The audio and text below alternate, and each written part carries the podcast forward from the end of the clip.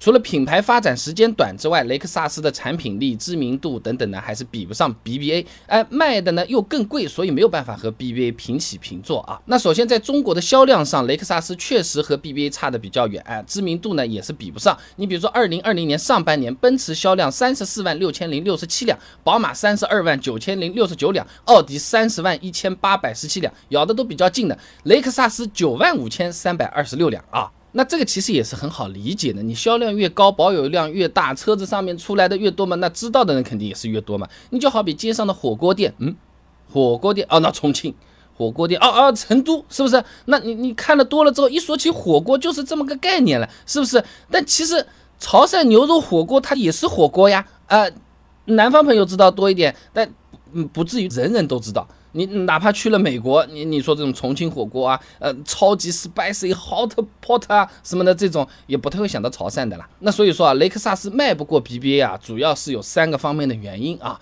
那首先啊，车子本身来说的话，雷克萨斯很多车型和丰田是同平台的啦。那你比如说雷克萨斯 ES 和凯美瑞是共用发动机、变速箱、底盘的。那那买车，我们我们消费者朋友就有可能会觉得。啊，实际上不就是换了个壳的丰田吗？花双倍的这个价钱买雷克萨斯就没有那么的划算了。这个一听叫丰田就没有双倍的快乐，对不对？这就有点像什么？奥迪，奥迪不是也这么说，就是换了个壳高级点的大众嘛，是吧？那这种做法会让我们消费者啊产生一些心理的落差，觉得雷克萨斯的不够豪华，自然这个销量也上不去啊。这就好比十块钱本来可以买十包普通辣条，但老板说呢，两块一包的辣条它其实是更好一点的，是同一个集团出的更高级的东西。那我买了五包之后，发现味道。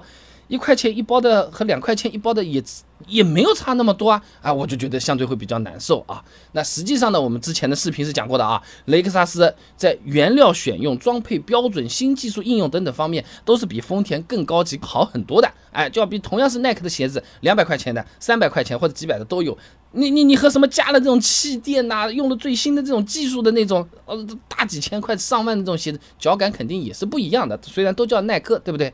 哎，另外了啊，雷克萨斯的车子和 BBA 比呢，它耐用性是比较突出的，是比较不容易坏呀，可以开的比较久啊。是好，它是品质好的东西，但这和豪华气息没有什么太大的关系，对不对？新闻世界期刊上面有篇论文的《豪华型汽车的中国品牌形象战略》，以宝马汽车为例，上面说啊，对于豪华品牌来说，汽车品质虽然是很重要，但一定要兼顾其他方面，要以综合素质站稳市场。别记，说人话，雷克萨斯把汽车品质是做得很好，但是这个面子、这个味道还比不上 BBA 啊。对豪华车来说的话，呃，我们买车的朋友们啊，呃。耐用性是看重，你不能说比人家差，但是说因为你耐用性比别人好，我就认可你，没这回事情，反而是豪华程度啊、知名程度啊、车辆性能来的更为重要了。哎，你比如说拿车辆性能来说好了，普通车型上 ES 两百一百七十三匹马力不算大的，百公里加速十点六六秒，那和家用车也没什么太大区别。你这么想嘛，一点四 T 朗逸 都跑得比它快呀，你更不用说 BBA 的这种同级的车型了啊。BBA 当然现在有跑的面的，但是它现在有面子在这边撑嘛，是吧？那么从价格上来讲，雷克萨斯呢是顶着一个纯进口的这么光环的，这个定价是比较高，下不来的。那那有关税的没办法的，那国产嘛，他是不喜欢国产的，那么销量也是不好上去的。汽车纵横期刊上面有篇论文啊，国产还是进口？中国消费者对乘用车国产与进口产地偏好差异的研究上面说啊，在中国汽车市场，消费者对进口车的偏好明显高于国产车。哎，大家普遍认为进口车技术更先进，性能更好，也更升档次。你买了个什么车？我买了个进口车，哎，听起来是一个给自己上。上上面子的一件事情，对不对？那雷克萨斯用这个纯进口的身份，确实是可以让我们买车的消费者呢觉得车子会更高级，哎，但是这塑造高级感的代价就是销量跟不上去了，贵嘛，对不对？华中师范大学硕士论文分享给你，基于回归分析的我国汽车销量预测模型研究上面讲啊，那汽车价格上升，消费者购买需求嘛就减少，进口汽车的价格居高不下，就直接影响汽车消费的，尤其是销量。那么在定价比较高的情况下，实际销售还要再加个价，是不是？我我我干嘛呢？哎，你好，欢迎光临雷克萨斯。你要买这个车加三万，不然没车出门左转，你买奔驰好了。好，我就去买奔驰。哎，就会有这种情况啊。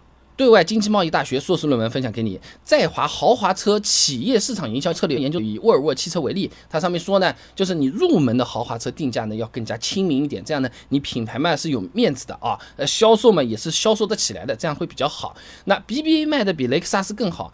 名气又更大，哎，还没有加价，部分车型有优惠，雷克萨斯还要加个两两万块钱，就是我刚才说的，哎呀，你不买的话，我们也没有办法，你要加钱的话，你要不去考虑一下宝马？嗯，我就去买宝马好了，对不对？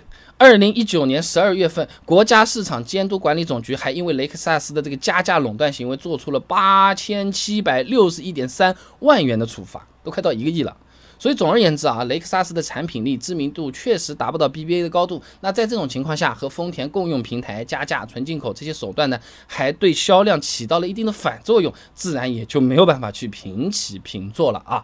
那雷克萨斯至今还没有国产，甚至宁愿在印度建厂，也不选择在中国。这到底是为什么？难道印印度印度朋友买雷克萨斯特别特别多？丰田和雷克萨斯它到底有什么不一样？呃，大家都说是这个换壳的那个换，到底换在哪里？大众集团不是也是换来换去的？他们销量怎么就是会相差的这么多？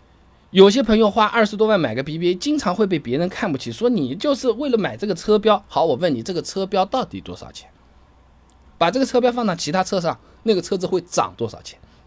想知道很简单，关注微信公众号“备胎说车”，回复关键词“豪车”就可以了。什么豪车的这种价格啊，豪车的那些故事啊，互相之间吹牛的谈资啊，哎，我买豪车该怎么买啊？一共有八篇都给你准备好了，关注微信公众号“备胎说车”，回复关键词“豪车”就可以了。备胎说车，等你来玩哦。